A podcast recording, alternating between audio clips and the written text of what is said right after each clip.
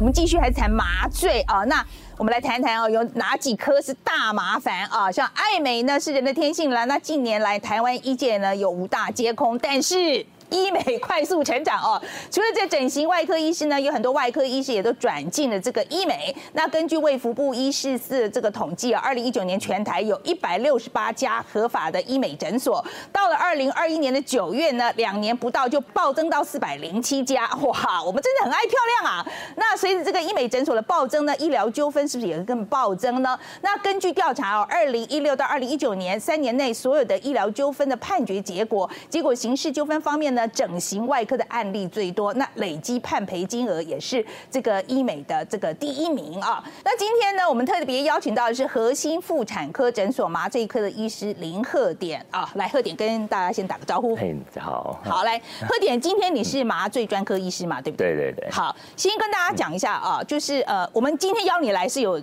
原因的啦哈。那待会我我可以跟跟观众解释一下，但是先跟大家讲一下，你当麻醉科的医师当了多久了？呃，从住院。医师算起的话，九十七年到现在十三年，十三年了。专科医师的话，八年。OK，好，那你这中间有一个蛮特殊的经历，就是你有去跑过单帮吗？对，我们其实不叫跑单帮，我们叫做诊所端的麻醉医师。所以这个是不敬的说法吗？也没有吧，我就觉得不正式啦。就是 英文叫 office-based anesthesiologist，就是在诊呃在诊所或者办公室，就是说我不是固定在某一家医院的这样子。那为什么这些诊所缺？是因为他们请不起一个医师。对，如果说医院他可能请三个医师、五个医师，可是很多诊所它的呃需求量，它可能只需要，比如说零点三个医师，甚至更少这样子，所以就会有所谓这个跑单帮的事情，就是说一些兼职医师这样子，那本来就是可能一个医师就会面对十家诊所之类的这样，嗯，所以在我到核心全职之前，我大概过了半年这样子，就是呃。接很多诊所的的麻醉，那最常见外面诊所会需要麻醉的，就是我想就是民众都会接触到的，就是肠胃镜嘛，然后呃妇产科嘛，啊再来就是刚刚提到的医美。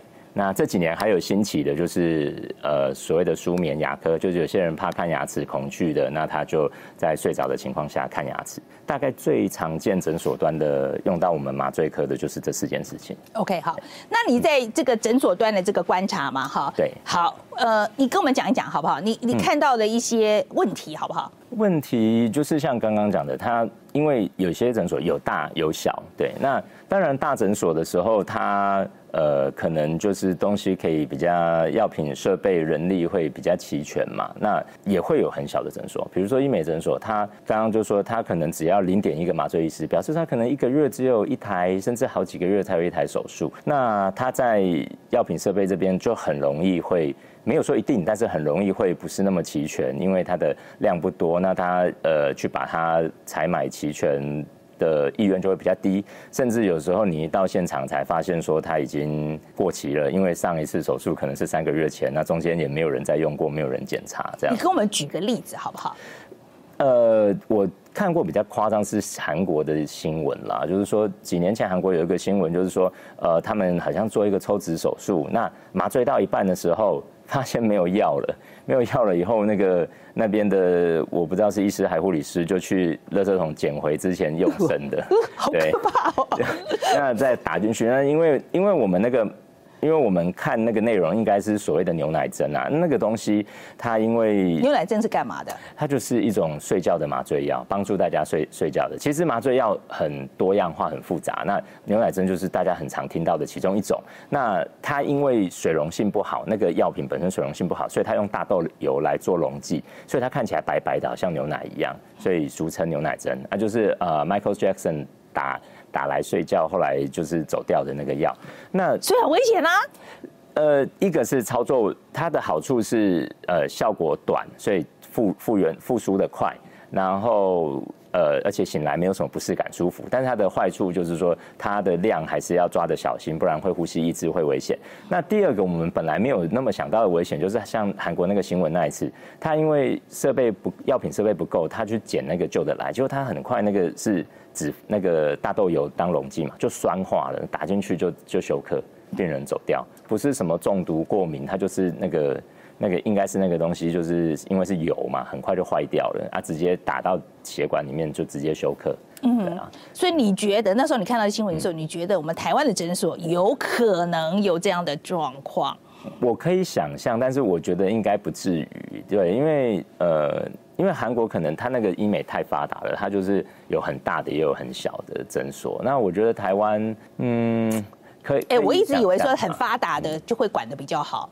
没有，你管得很好的就不容易发达，因为像我们听到的是，呃，比如说像美国，好像还有新加坡，他们是直接在诊所端是不给手术的。就是手术，你就是回去医院。那我是诊所的医师，意思就是说，任何整形的手术都不可以在诊所做。就是动刀，诊所诊所就是没有手术室的这样子。哦，OK OK。那只有治疗室，没有手术室。啊，手术就是回医院。那啊，我是诊所的医师，我要帮病人手术怎么办？我会有我的特约医院，我就回去跟我合作的医院在那里开刀。嗯哼。对，那最严是这样，那它就发展的比较没那么发达。OK，那在韩国就是说你在小很小的诊所都可以做做。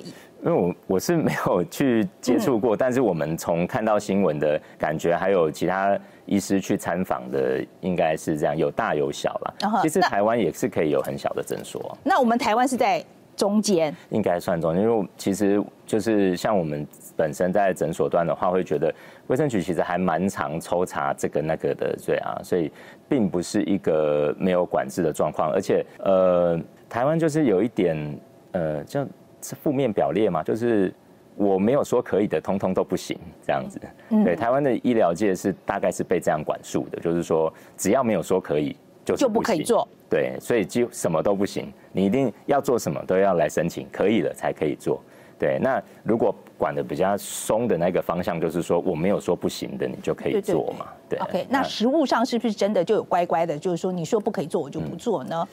几乎是这样，因为就是我们医疗界就是被 嗯掐的很习惯了，就是说嗯我们好像都会觉得民不与官斗，反正呃长官说不行 就不行吧，很少人会去挑战，对，顶多是灰色地带，说长官没有说不行的，那只只要呃卫生局一说不行，我们几乎都是对啊都会那。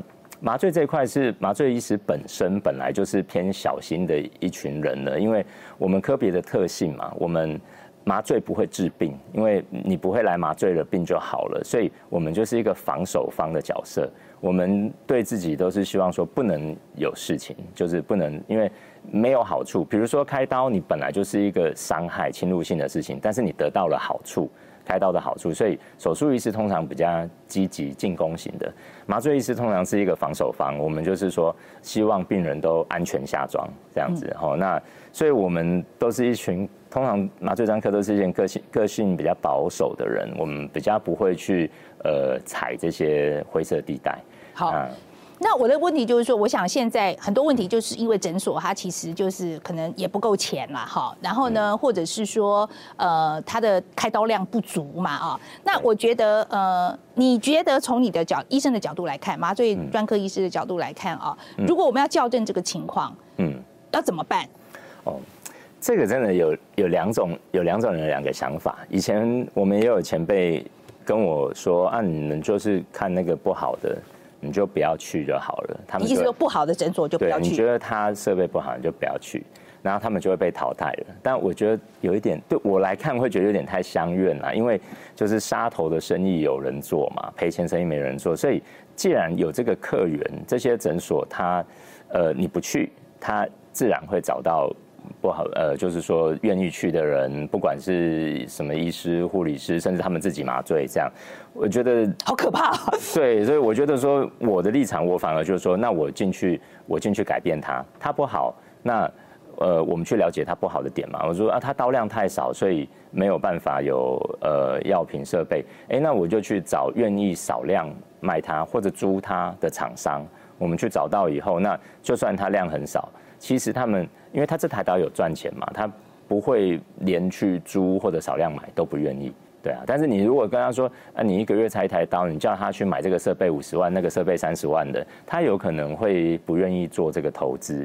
但是你叫他去租，叫他去少量的购买，如果有管道，大部分都讲得通啦。如果真的这样还没有愿不愿意接受的诊所，那我们真的就只好放生他了。嗯嗯嗯，先先讲一下好了，你在这个诊所里面啊看到的情况啊，就是呃有没有哪一次你印象很深刻的？我们常常都会遇到，就是说术中真的需要急救的，真真的会，就是说在这几年当中，我也遇过几次这样。那我会觉得我们麻醉医师的好处，就是因为我们会愿意，对我们对这个事情比较习惯啦，就是说我们在医院的训练。呃，这么大的量，你整总是整天会遇到状况真的很不好的病人去急救，这样。那在诊所端最大的压力就是说，这些病人通常是没有病的，常常面对的就是，比如他来健康检查的，他也没有什么问题呢。他来呃隆鼻隆乳的，可能是年轻的女生，也没什么问题的。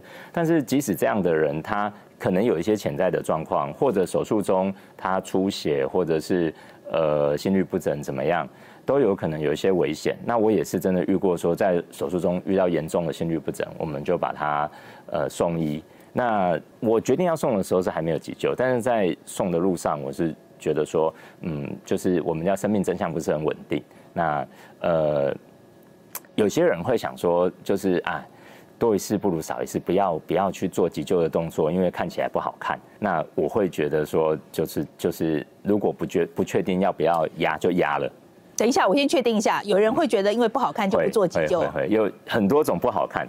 嗯，因为如果说今天心跳已经停了，一定会压啦。但是就是说，有时候就是边缘，比如说要不要后送，有些人会觉得说等一等看看会不会比较好。对，那尤其是没有麻醉专科医师的状况下，很容易会想等。那因为后送就很容易上新闻嘛，后送就很容易呃，就是被大家知道说哦有这个状况那。所以很多人会决定选选择说比较不要那么积极的来后送，但我觉得我们麻醉专科的特色就是我们很喜欢后送，就是我们会觉得说那这个急救就是会遇到的，那在诊所就不适合处理急救的病人，我也遇过就是这样后送，那当然后来病人恢复的都很好，这样所以也没事，但是当下还是。蛮刺激的啦，因为就是说哦，在救护车上还是有压胸啊什么的。嗯，那你觉得在这些诊所里面，你看到的啊，就是说你觉得在尤其比如说医美，你也待过嘛？哈，对，要医美诊所里面，就是没有麻醉专科医师的这个多不多？呃，在特管法以前，我觉得非常的高。那时候我们开始做这个呃医美诊所的麻醉，我会觉得大部分的诊所都没有找我们。这几年来啊，它呃各方面我们看到的数字跟感受哦，就是比如说最直接的，我在三五年前，呃会觉得身边总是会听到一些医疗事故哦，就是在诊所端，那可能病人急救啊死掉啦、中风啦怎么样的，那可能有一半有上新闻，一半甚至没有出现在版面。那那个数量在这几年当中已经。嗯，我觉得剩下一两成，我我自己的感受啦，但是我当然没有去做呃实际的统计。对，那如果大家查查新闻，可能也可以查到一样的感受，就是说量少很多。特管法，所以它是改了什么，所以可以造成这么大的改变？嗯，它其实管的东西其实不多，他只正面表列了八项手术。那八项手术，他认为是相对高风险，要求整形或医美诊所在这八样手术如果。呃，要全身麻醉的时候，一定要找麻醉专科医师，因为他觉得是相对高风险的。所以老实说，他管道的以整个诊所端在麻醉的量来讲，像我刚刚讲的健检啊、医呃牙科啊、呃妇产科，其实他都没有管道。对，但是他给大家一个呃印象，就是说，对啊，有麻醉专科医师啊，所以你说比较高风险的要麻醉专科医师吗？那表示麻醉专科是比较好吧？有有的话比较好吧？那有了一个这样子的想法，去越越呃民众的意识就越来越强。所以现在我们很多时候呃在诊所端麻醉，哎，那个病人或者客户或客人都好，他等很有可能就会问你说，哎，那请问你是麻醉专科医师吗？然后第二个他也很聪明的会问说，你全程都会在吗？这样子。所以我觉得这个最主要的就是市场的改变，就是说所谓的市场，不管是诊所也好，病人也好，民众也好，就是他们自己有这个意识，知道说麻醉是有风险的，那不要去低估那个风险。那有要求，所以这个就会有供给嘛。OK，好，今天非常谢谢贺典。谢谢谢范杰。